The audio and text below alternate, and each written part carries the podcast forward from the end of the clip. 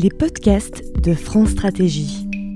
Let's continue our podcast series of First Users Data Conferences podcast with the fifth and final session, Labor, plus an extra session on split datasets. We are going to start the last session of the conference on labor and extra session on split datasets, okay?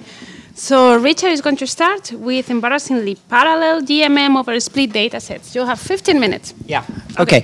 Thank you. So um, I'm going to stand up. So I've worked hard, and I want these rock star feelings once in a while. So you have to excuse me. So I'm I'm just going to um, hark back to an earlier presentation, which sort of gives me an ideal opening, and that was the one by Fadi, where he said here we have these three countries and the data are not pooled. And the reason that we cannot do this pooled estimation is that these confidential data sets are in these different countries and we're not allowed to take them out and pool them. And this is exactly one of the two problems that the estimator that I'm going to present you in the next 15 minutes will solve. So it will allow you to do exactly that pool data that is not at the same place physically. I suppose it is good practice to have a trigger warning and tell you that it's going to be an econometric session. So um, think back about your, the last time you were in an econometrics class and think whether you can endure that. But I promise it will be nice and easy. So the problem is exactly this. We have different databases at different locations, each of which is confidential and each of which we cannot merge, we cannot take it out. And researchers often face exactly that problem. So it's not only CompNet that has that. For example, in health economics, there's the whole issue of patient data, which is, of course, much more sensitive even than the stuff that we have here. Uh, there are employer employee data sets where you can track people across their unemployment spells and so on. These come from Social Security, and again, you cannot take them out. And then, of course, here's the individual firm data case, which is the CompNet case, and that's the one that I'm going to focus on now. But there are other applications for this. So, the current solution to this problem are basically two. One is okay, let's collect non confidential group information. That goes back to the Bartelsman and Barnes and Bartelsman, Hagsten and Polder papers. And um, this allows an analysis between the micro and the macro level. And that's exactly, of course, the approach of CompNet, where we take out all these micro moments. And in this case, we end up with a data set that where observations correspond to groups of individuals. And that's, of course, if you open the CompNet sector level data, then you have all, as the name says, one observation is one sector. The other thing that has been done is the two sample IV, and that is where you have two completely different samples that have nothing to do with each other, and you use them to estimate a standard IV. So let's say you have one data set that contains the instruments and the outcomes and some observations. So in the firm case, let's say your instrument is some kind of subsidy. Let's say it's an EU subsidy for research. And the outcome is, let's say, the wages of the workers in the firm. So you have one data set that contains these two variables. And then you have another data set of other firms. They have nothing to do with each other and they contain X and Z, so some control variables and your instruments. And then, under certain conditions, and assuming that there's one underlying process that works across these two completely different samples, um, Angrist and Krueger in 1992 have shown that you can estimate the IV. The new estimator that I propose, or that Bartelsman and I propose, I should say, is one where uh, you can estimate an arbitrary linear GMM spanning multiple unmerged data sets. So it is sort of the fusion of these two approaches. CompNet is a very good example of where this might be helpful. So of course we collect micro moments from representative firm data and sometimes some questions are hard to answer like Fadi said in the beginning, right? What effects do EU subsidies have on targeted firms? What is the return of investment on R&D? For the individual firm. So, what is a cross country production function, which we use in productivity estimation? So, there are some questions that, if you just have the micro moments, it's very tough to answer. Of course, you can, if you collect your micro moments smartly, you might be able to say something about this, but the most natural answer to all of these questions would be a firm level regression, which we cannot do. Um, so, if we think back about the econometrics courses we have all had, we know that the estimator, and sorry, the estimator of GMM is this one. This is the formula to get your coefficients. And the basic strategy I propose is okay, I always say I, that's not very, it's Bartelsman and myself. So we propose is okay, we can take out data matrices, not data matrices, but matrices. Matrices that can be used to construct this estimator. So we can take out the right micromoments, and then by treating them further, we can compute this formula here. That's the basic idea, right? So we have this confidential data set. We take out this object, this matrix multiplication here, which has no real meaning to us, but we need it in order to construct this matrix object here at the top and get our beta. Specifically, let's focus on this matrix object, z inverted times y. Now, we are very used to seeing this object and not thinking about what it actually contains, right? We think of it as a product because it's two matrices multiplied. But if you look at what it actually means to multiply two matrices, what you will see is that actually this object is a sum. It's a, it's a collection of sums.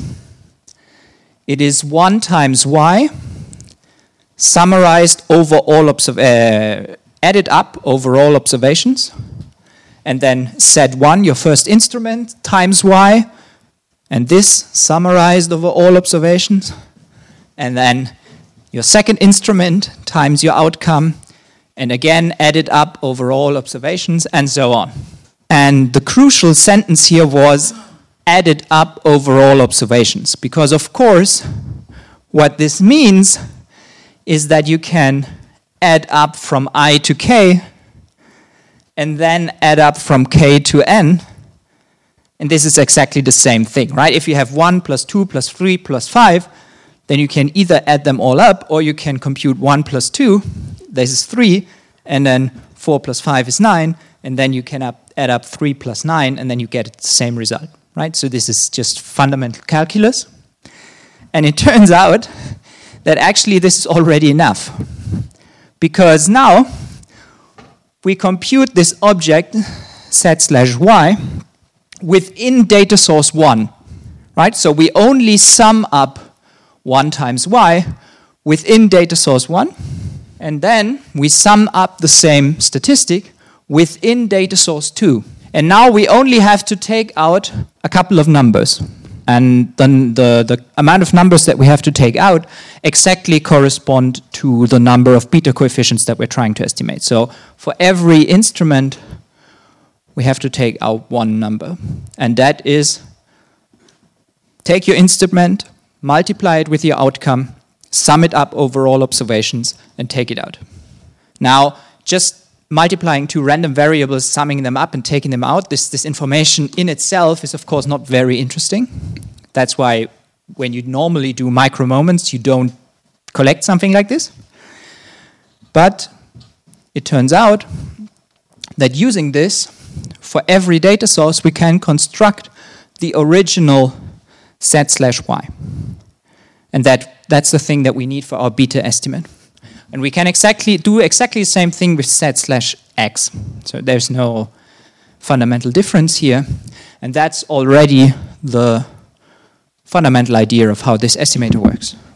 So coming back to this example of CompNet and cross-country productivity functions, one example of why we would want to do this is we would like to have an estimated productivity that's comparable across countries. Normally that's a bit tricky because the productivity figure that CompNet gives you is the difference between what the firm produces and what the production function says that the firm should produce, right? So it depends a lot on what the estimated production function is, right? And if you have two different countries where we have estimated two different production functions, then the ranking could change dramatically. So now let's, for example, take exactly the same firms, but let's say that these two firms are in another data set and that they correspond to the dark green blue production function here. And suddenly these two firms have negative productivity, or uh, negative log productivity, I should say. And the ranking of these three dots has completely changed. So, in order to get uh, a cross country comparable TFP that is estimated and not just reliant on we knew the uh, production function in advance, and of course we have such uh, data in CompNet, so I'm not saying you shouldn't use cross-country comparison of productivity with CompNet data, you just have to use the right productivity numbers. So this has changed this fundamental ranking relationship and uh, what we need would be one productivity function that's the same across all sectors. And the way to get that is to estimate one pooled productivity uh, production function across all sectors, across all countries. And uh, yeah, this method does deliver on that. So in the current round, we actually have across estimated across country production function using exactly this technique of summing up matrices. However, this method goes even further because, again, just going back to this formula, you can see wait a second, actually, I don't even need y and x to be in the same data set. Because, and this is where it ties into, into the two sample IV, because I need this matrix object, which is a multiplication of z and y, and I need this matrix object, which is a multiplication of z and x. But I never multiply x and y. So there's actually absolutely no reason to have your endogenous variables and your outcomes in the same data set. I know that if you just use stata and type reg or ivreg and it's not there, then he will complain. But there's no econometric reason for that. It's just programming. Uh, some way in which you can use this is again, okay, let's say I'm a researcher, I'm interested in the effect of EU R&D subsidies on the wages of workers for whatever reason, and I have the EU subsidy data. So that's my instrument. I will merge it to the R&D of firms, and I will also merge it to wage data, which are in completely different data sets usually, because this comes from Social Security, and this comes from the statistical offices, and usually you cannot merge them, at least not easily. And now, since I can merge my instrument to both, I can now compute ZY here and zx here. And taking out these two matrices, I can construct my beta without having merged the statistical office and the social security data.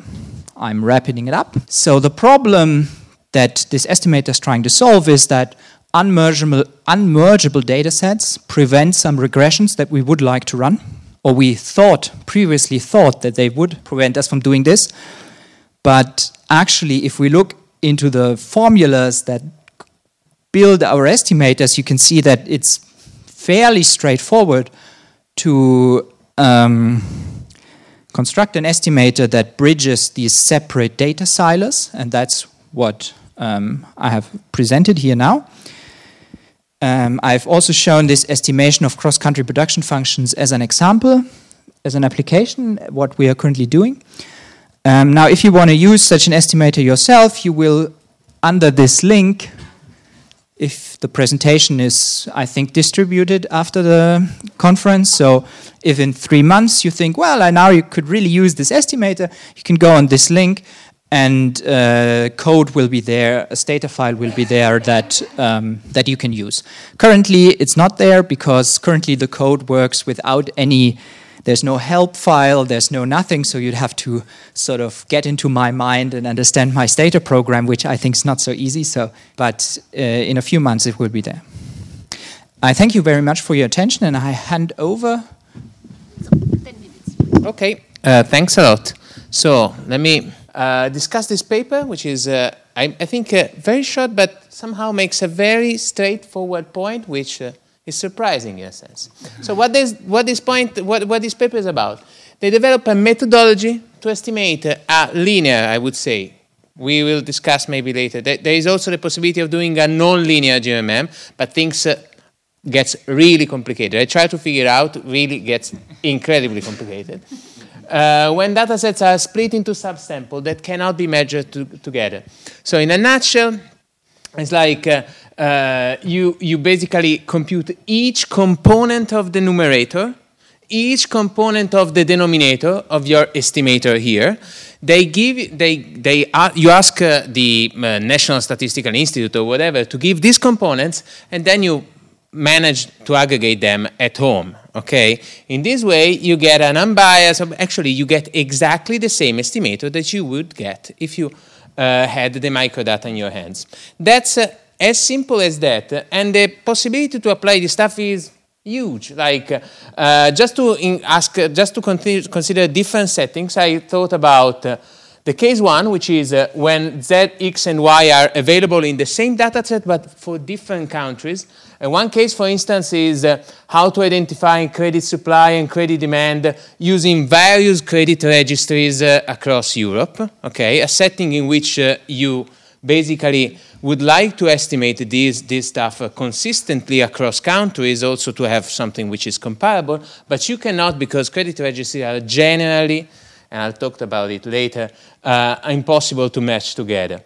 Um, secondly, the case, which is also very interesting, in which you have uh, one data, in which you have uh, the instrument and the outcome, or let's say one data for the treatment and one data for the outcome variable. But you can match the instrument to both, okay?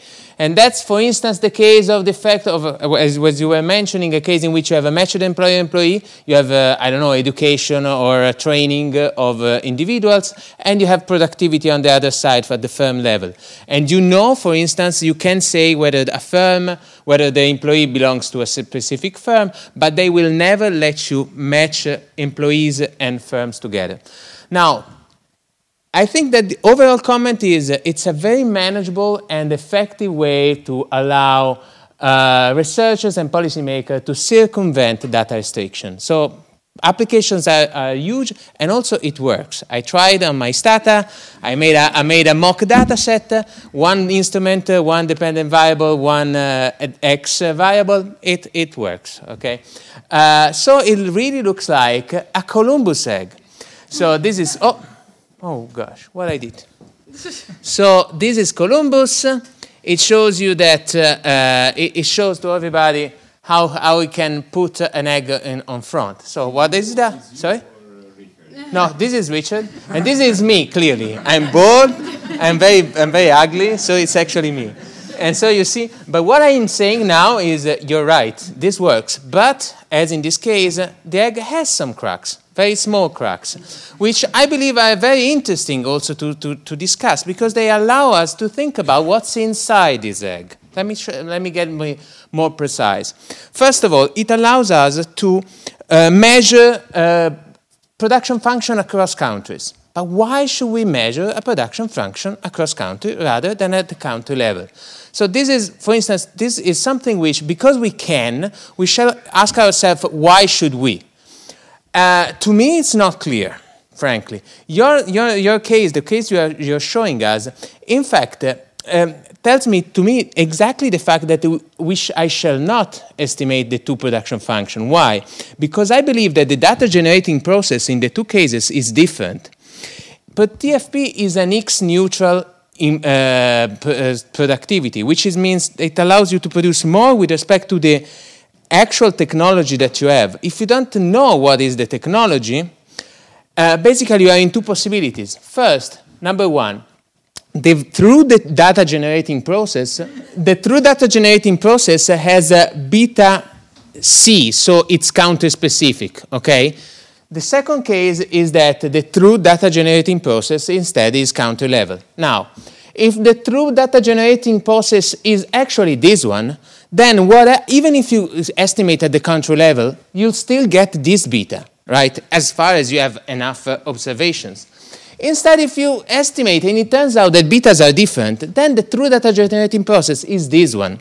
It, it, it may be that there are some frictions that are affecting the production function, affecting productivity, and yielding different beta C. But this implies that unless uh, averaging across country cancels out these frictions, which is unlikely to be the case, then even this one is, is biased. And so, shall we make as policymakers comparisons with biased TFP estimates? I'm not sure.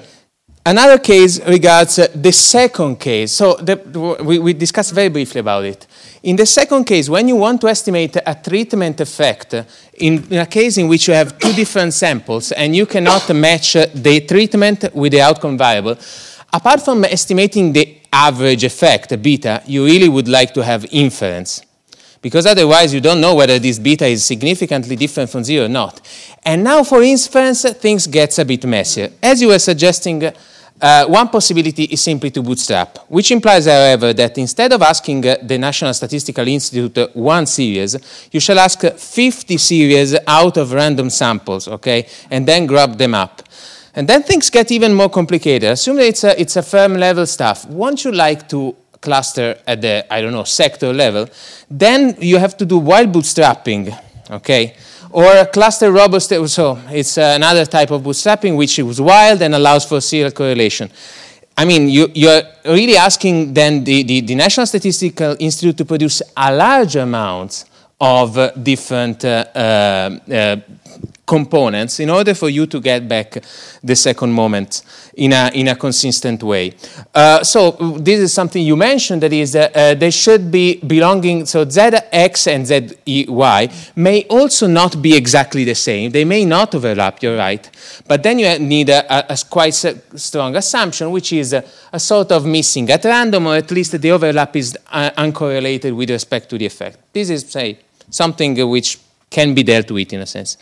Uh, but I believe that the first one is more than a limitation, it's something which tells you we shall think about it, uh, what we are doing. And this one instead is something which implies that uh, it could be much more cumbersome than uh, what it looks like at the first level. So, to sum up, it's a very interesting, to my in my opinion, second best solution. So it should be useful for comparing across unintegrated countries, unintegrated economies like uh, uh, Latin America, uh, across OECD country, Asia. What I personally believe that for an integrated economy, of, uh, for a willing to be integrated economy like the European Union, we shall pursue is ultimately a first best solution. So moving from the Columbus egg to Tesla egg, this is Tesla egg, and it, it, it stays uh, on top without being cracked. Uh, it's basically thanks to um, um, uh, magnetic field. But uh, uh, the, the, the, way in which we shall do, I mean, uh, the, the main, is like pleading a cause.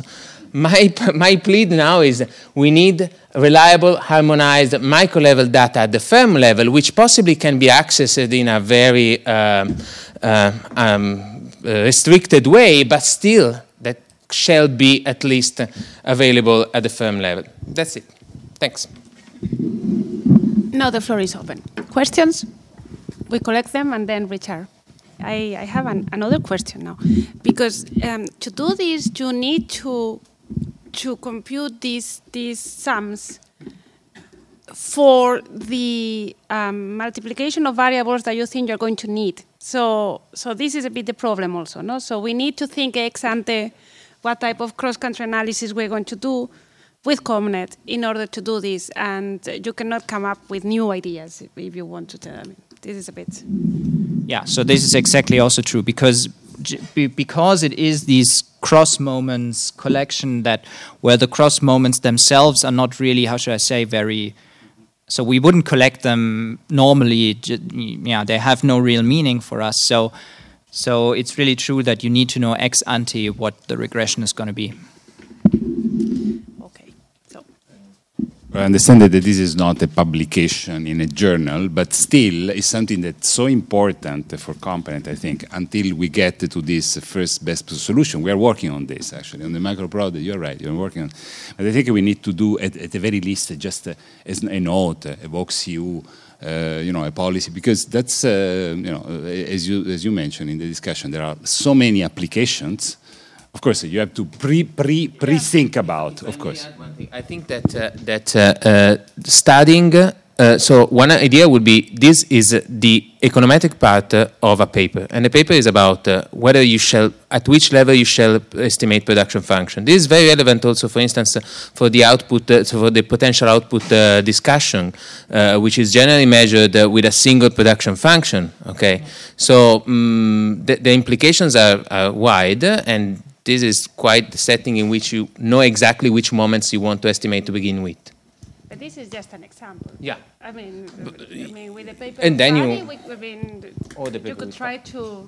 The only thing is the inference. I mean, you don't know whether this is significant. No, and, and, in fact, that the production function is exactly a setting in which you don't care about the inference. Yeah, this this is true. Okay, thank you so much. Thank you. Okay, now it comes a great paper by Tina, uh, myself. I'm very happy to present this paper that is joint work with uh, Paloma, uh, Daniela, and another colleague of mine. So I'll be talking about the Phillips curve. So as already the title says, it's a little bit different uh, paper from what we've been hearing so far in this conference, but I think it's a nice example how we started off with the macro analysis that was actually policy driven as a you know a central banker, and uh, added nice elements of the um, micro perspective, sector perspective based from the CompNet uh, data, thanks to Paloma who introduced me to this uh, data set. Okay, so we will focus on the um, Central Eastern European countries, but in comparison to the euro area, so this is kind of uh, uh, the value added of this paper. As we started two years ago, there were not many papers around with Phillips curves, but uh, many since then arose. And another value added is, of course, this uh, additional insights that we get from the sectoral perspective. Um, okay, so the motivation, actually two years ago, we've got a question why the wages are growing in Central Eastern Europe but not in the euro area. So uh, this is, uh, you see here, the, the oh, I don't see actually the dashed lines. Um, so basically, this was the case uh, for the Central East, Eastern European countries outside uh, the euro area on the left-hand side, as well as those that are already in the euro area. Dashed line is somewhere like here, so much lower, which is uh, the euro area one.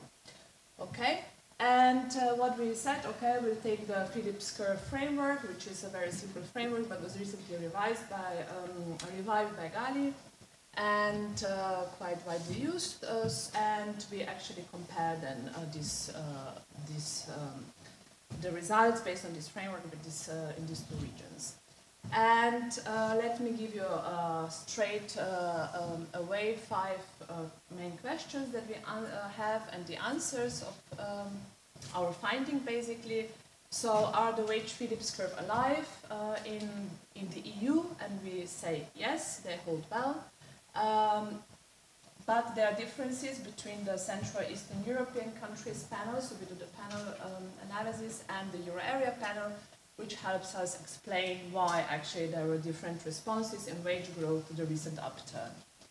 And um, uh, there has been a wide discussion about flattening of the Phillips curve post-crisis. We test for this, and we do find indeed flattening, but only for the sample of the euro area countries.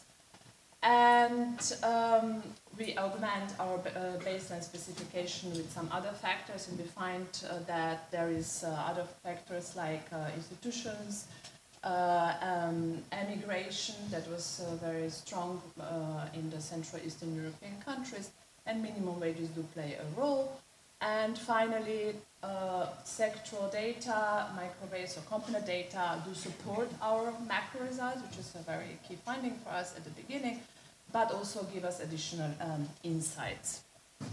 Um, okay, so uh, quickly we use um, two types of data, macro, standard macro data set quarterly, and then the CompNet, the sixth vintage. Uh, which covers 13 EU countries and data spanning from 2004 to 2015. I mean, most of you are familiar with that. So fortunately, we don't have really uh, an, um, the same coverage, but um, um, it's, I think, fairly good. Um, and um, in line with the use of the two data sets, we have two definitions of the labor market slack. And I think this is um, already um, kind of a novelty in this paper that uh, most papers that we've seen so far, they use the standard unemployment gap, which is the difference between unemployment rate and some estimated trend unemployment, which is the NAIRU in our case. And um, then we introduce this micro, uh, uh, uh micro-based um, unemployment um, or labor market um, slack measure, which comes from CompNet. And uh, here we have the so-called job creation gap. So the, if you're familiar with the data, so in the CompNet there you have flow, so it's a job creation to a certain sector, and then we take a gap, which is the difference between the trend um, between this job creation and the trend of the certain sector. Uh, and uh, then there is the job destruction rate gap, which is the opposite. So basically, it's uh, the difference between the job destruction in a certain sector and the trend, uh, sector-specific trend. And our, uh, let's say, baseline measure is the difference between two, and I will show you for the sake. Um, so um, this is the aggregate. Um, the aggregate uh, measure of the unemployment gap is the thick line of the countries that are covered in the CompNet, whereas our CompNet measure of the labor market uh, slack is the dashed line, and you see that they move uh, quite uh, uh, quite well together. Um, the blue and the red line are, lines are these job destruction and job creation gaps that we use later on to test for the asymmetries, um, asymmetric responses uh, to the um, um, of wages to the labor market development. Okay, so um, country groupings, I think I have uh, covered this already. Um, quickly on the macro part, so this is what we estimate is a very simple uh, Phillips curve reduced form. We regress the compensation per employee on the unemployment gap measure cost inflation, labor productivity, then augmented with some other factors.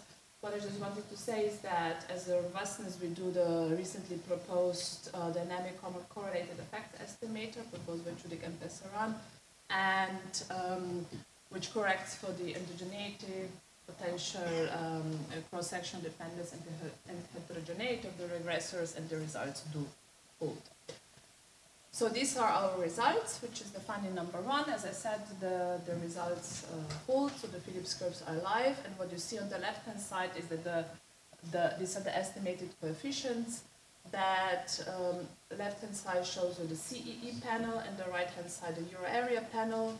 This is not all still macro-based, no, the quarterly set um, panel and um, the coefficients are larger, which tells us, okay, the Phillips curves are steeper in the CEE countries than in the euro area, which helps explain why wages did pick up, um, respond much closer to the labor market developments.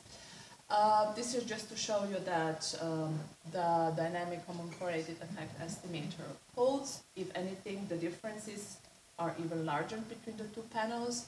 And this is now the micro-based, the CompNet-based regression, where we have the dependent variable, it's a sector mean wage growth, regressed on the sector productivity growth, HICP, um, and uh, the, this our net job creation measure. And as you can see here, that uh, the regressions confirm our macro results. Uh, maybe if you're puzzled, there is a negative coefficient on the HICP uh, growth to the euro area, but when we split uh, um, the, uh, according to the subsamples, we see that this is entirely driven because of the post-crisis um, samples. Okay, um, so as I said, this uh, CompNet-based labor market slack measure has two dimensions. The one which is the job creation one and the one the job destruction one. Job creation actually is uh, um, um, tell, tells us how wages react in so-called good times, and we see that they do um, react uh, in both panels, in the Central Eastern European panel as well as the Euro area panel. Whereas uh, the job, uh, job destruction uh, gap uh, is significant only for the Central Eastern European countries, which tells us, okay, there is a downward uh, flexibility in this set of countries, but not in the Euro area. Again, one of the structural differences explaining um, different wage responsiveness in the two regions. Okay, um, next um, ex we explore the role of labor market institutions. We do that first by the use of the macro data. We run, um, so we are showing here, we explore several indicators. Here we are showing you the collective bargaining coverage by country, orange bars being the CEE countries, which have on average much lower um, bargaining coverage that, um, than the rest of the EU. And we run the pull regression interacting the um, Phillips curve term, so the unemployment gap, with this bargaining coverage for the countries that are above and below the mean. And uh, we see indeed the flattening, so the uh, coefficient being positive and significant, which tells us that countries that are above the mean um, uh, sorry, the median of uh, the, um, bargaining coverage, so the non-CE countries have flatter Phillips curve. So it's one of the explanations why wages react less to the labor market developments in the euro area than in the Central Eastern European countries. Okay, nearly there. Um, flattening of the Phillips curve. Uh, yes, we do find flattening of the Phillips curve, but only for the panel of, this, of the euro area countries. This is again now macro uh, macroeconometrics, but we do the same with the CompNet uh, later on, uh, where we interact the Phillips curve term with the crisis and post-crisis, and you see really this um, flattening um, term being only significant in the post-crisis period for the euro area. The same is just graphically shown the magnitude of the coefficients in the three periods pre-crisis, post-crisis, and um, uh, sorry, post-crisis in the, the, crisis period. Yes. Okay, what could drive this? Uh, then we went back again to the CompNet data, and uh, there has been a lot of discussion of wage inequality arising, so a creation of low wage, low productive jobs in the euro area. In order to investigate whether this was really the case, Okay, so this is just to confirm the um, sectoral data confirming the flattening of the Phillips curve in the euro area, the CompNet data. Okay, so we take the wage dispersion data from the CompNet. Uh, here you see on the left-hand side in the chart are the euro area countries, the non-CE euro area countries, and on the right-hand side the CE countries. And you see the the um, this is the top uh, sorry, the low 10% wage, and here the uh, low 10% wage, and the orange one is the median wage. And you see really how the wage dispersion at the bottom of the wage growth actually has increased in the euro area, while this was not the case uh, in Central Eastern Europe, where we see wages actually converging. Um, so to test econometrically for this, uh, we split the sample. So we split the sectors where we saw this wage uh, dispersion increasing the most. So above the median and below the median. And uh, these are here the coefficients, the magnitude of the estimated coefficients, plotted in the same vein as before. So the three colors uh, indicating three uh, periods. And uh, here, so this is for the Central Eastern European panel, no change. You see high uh, sectors with high wage uh, dispersion or low wage dispersion, there was no change. Whereas for the euro area, uh, actually this post-crisis flattening, so this is this sharp drop from blue to red, happened only in the sectors where this wage dispersion was really the highest. So there is an evidence of really this compositional effect going on in the euro area. Um, okay, just finally, um, we find uh, this very sharp decline in working age population, the orange bar in Central Eastern European countries, be a driver of wage growth, strong wage growth recently observed. Uh, we use this because we don't have the quarterly data for emigration, but we see that it's quite uh, closely uh, correlated. So this is the correlation between emigration and the participation rate. And uh, what we see also in the Central Eastern Europe, uh, very strong minimum wage increases, which we don't observe in the euro area. And we test empirically for the significance, and um, indeed both factors did contribute to the wage growth in CE countries. Okay, to conclude, so wage Phillips curves are alive and are useful framework to analyze wage developments uh, with respect to unemployment slack measures in the EU countries um, we find them significant, or let's say, holding well for pan the Central Eastern European countries, Euro area, and EU as a whole. I did not show the EU results, uh, EU 28 results here, but in the paper.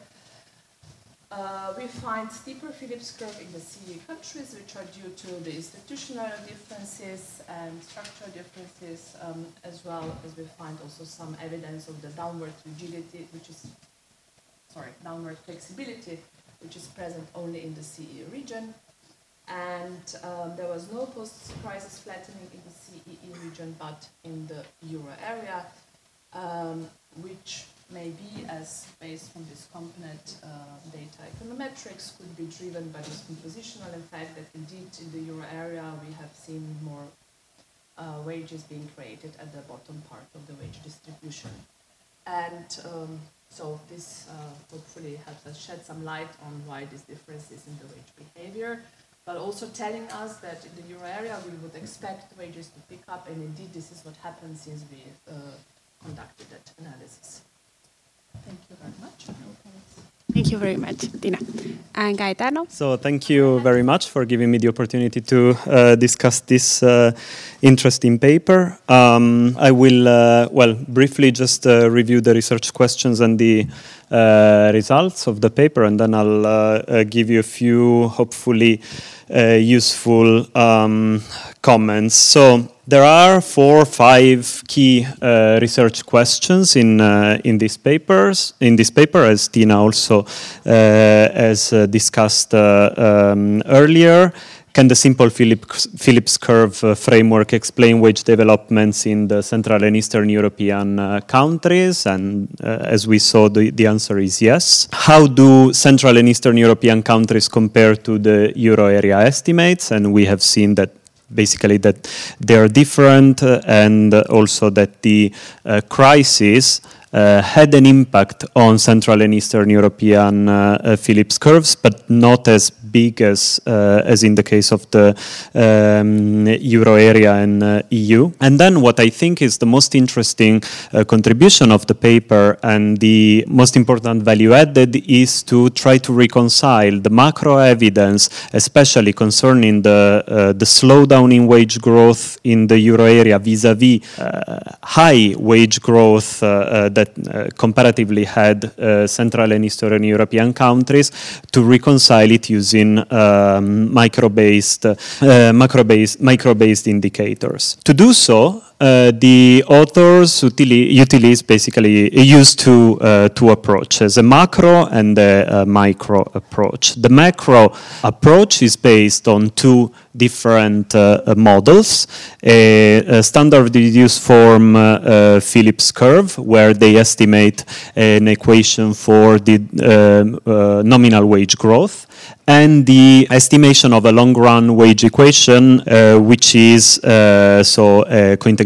analysis. The sectoral equation has the sectoral measures of labor market slack, as uh, um, Tina was uh, uh, explaining, which come from from CompNet. So I um, don't need to to repeat the results. just as we have seen, there is instability in the Phillips curve between before and after the the crisis there is a steeper Phillips curve in the CEE compared to the rest of the EU. They couldn't find a stable long-run uh, uh, wage equation, uh, and the um, there is higher uh, downward flexibility um, in the CEE. And again, what I think is uh, the uh, most important uh, or most um, uh, interesting result is this role of composition effect in the decoupling of wages and productivity since the crisis, and which is basically driven by the creation of low skill, low productivity jobs. So um, I have some general and some more specific comments. The paper is very interesting, uh, I, I, think, uh, but as you might um, have guessed from my uh, comments uh, or my summary before, actually, I find it surprising that the merging of the macro and micro, or the, the discussion of the micro results, which are the most uh, original ones, are left at the very end of the paper, very summarized or briefly told, so that you have to actually go down to the to the to the annex to find uh, uh, to find the uh, the tables, etc. So I think that actually should deserve more. Um, uh, prominence with respect to the more traditional, uh, the traditional one. Uh, and then I have two other uh, general comments on the uh, on the approach. First, you're using a backward-looking Phillips curve. Um, you don't even discuss why you're not considering the uh, possibility of using uh, expected inflation in the equation instead of the past inflation. And this, just on the back of my mind, I thought it could actually partially at least explain why you get this negative coefficient on inflation, which I will go to. Um, also because in recent years, um, uh, well, inflation expectations actually have been higher than the actual, than uh, uh, observed inflation in the same period. So it's like you're actually introducing a, um, a, a forecast error, which is always uh, uh which is always there. And also, I think that there might be some uh, um, weaknesses or things to check in the uh, econometric approach. Um, first you distinguish between three periods, which are pre crisis, crisis, and post crisis.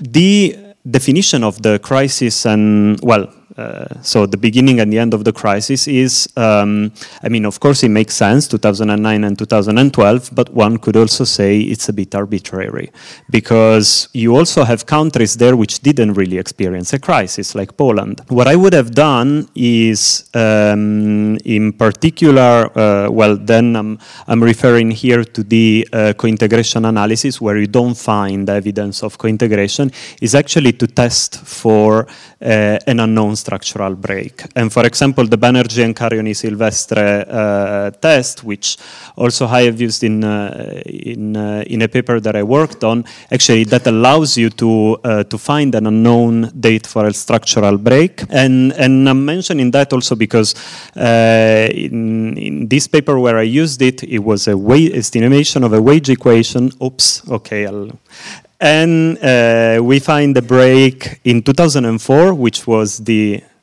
when the uh, Central and Eastern European countries joined the, the euro, and 2009. Um, uh, so, yeah, check for that.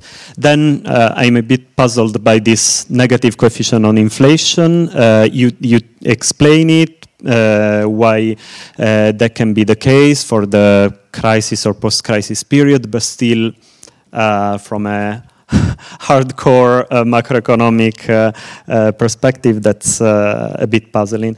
And then um, another issue you test for uh, non stationarity of the variables in your um, equation, uh, you test for a unit root, but you don't test for a unit root in the first differences.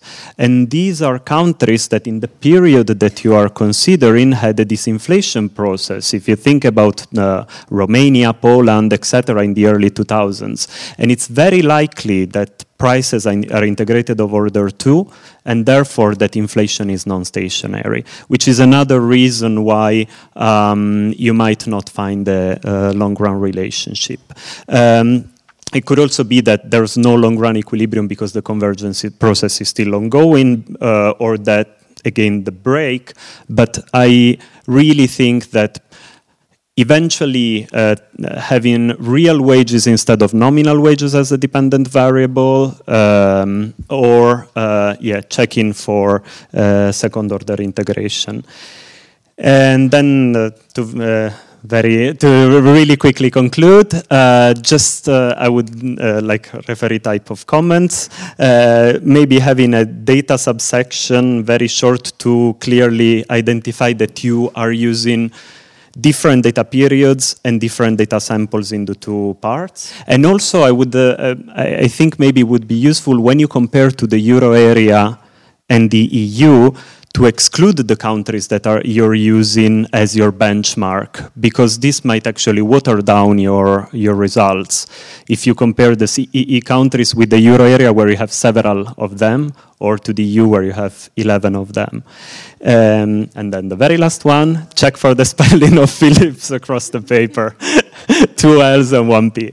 So, but thank you very much, and I hope these comments were useful. I will just uh, quickly say that, um, as a general observation, that not everybody is such a fan of a CompNet data as we are. So uh, when we submitted our paper, we've got a very critical, um, uh, critical comments. Uh, we submitted to the ECB working paper series. Yes, okay. okay. Um, so we are currently revising the paper, and the idea of the referee was actually to even slim down the micro-based results, which we think it's a pity because it's really I mean, this is the feedback we are getting everywhere we are presented. These are the most interesting results. And um, so, but um, indeed, uh, thank you for confirming this. this and I, I, think we will be more clearer and uh, still maybe focus on fewer results, but put them really up front. And um, um on um, maybe just on this uh, backward-looking Phillips curve, now we added this uh, discussion as well. So Gali has shown on the U.S. data, I think that it uh, um, does not really matter backward or um, or um, expectations. We, we, did it basically because of the uh, data limitations, to be frank. Uh, because it was difficult to get uh, this data um, price inflation expectations. Um, we on this crisis period, we checked, we played a little bit around. It was quite robust, but maybe we will we will need to follow up a little bit on this. Thank you very much. Yeah, and um, um, on the structure break, indeed we looked into this a little bit. So therefore, now actually in the new version we put this into the annex, the, the co-integration relationship and so on, because we thought it's much more interesting to focus on the short-run dynamic specification and uh, compare with the micro result to use this framework. Um, yes, and we'll do the um, spell check and the data section. The data so, section yeah. is already done. Yeah, actually. so now it's uh, we have improved already the version that we've sent to you, but it was work in progress, so we sent the um, yeah. So, thank you very much. Thank you for your listening. We look forward to seeing you soon. You could find all of our podcasts on our website www.strategy.gouv.fr.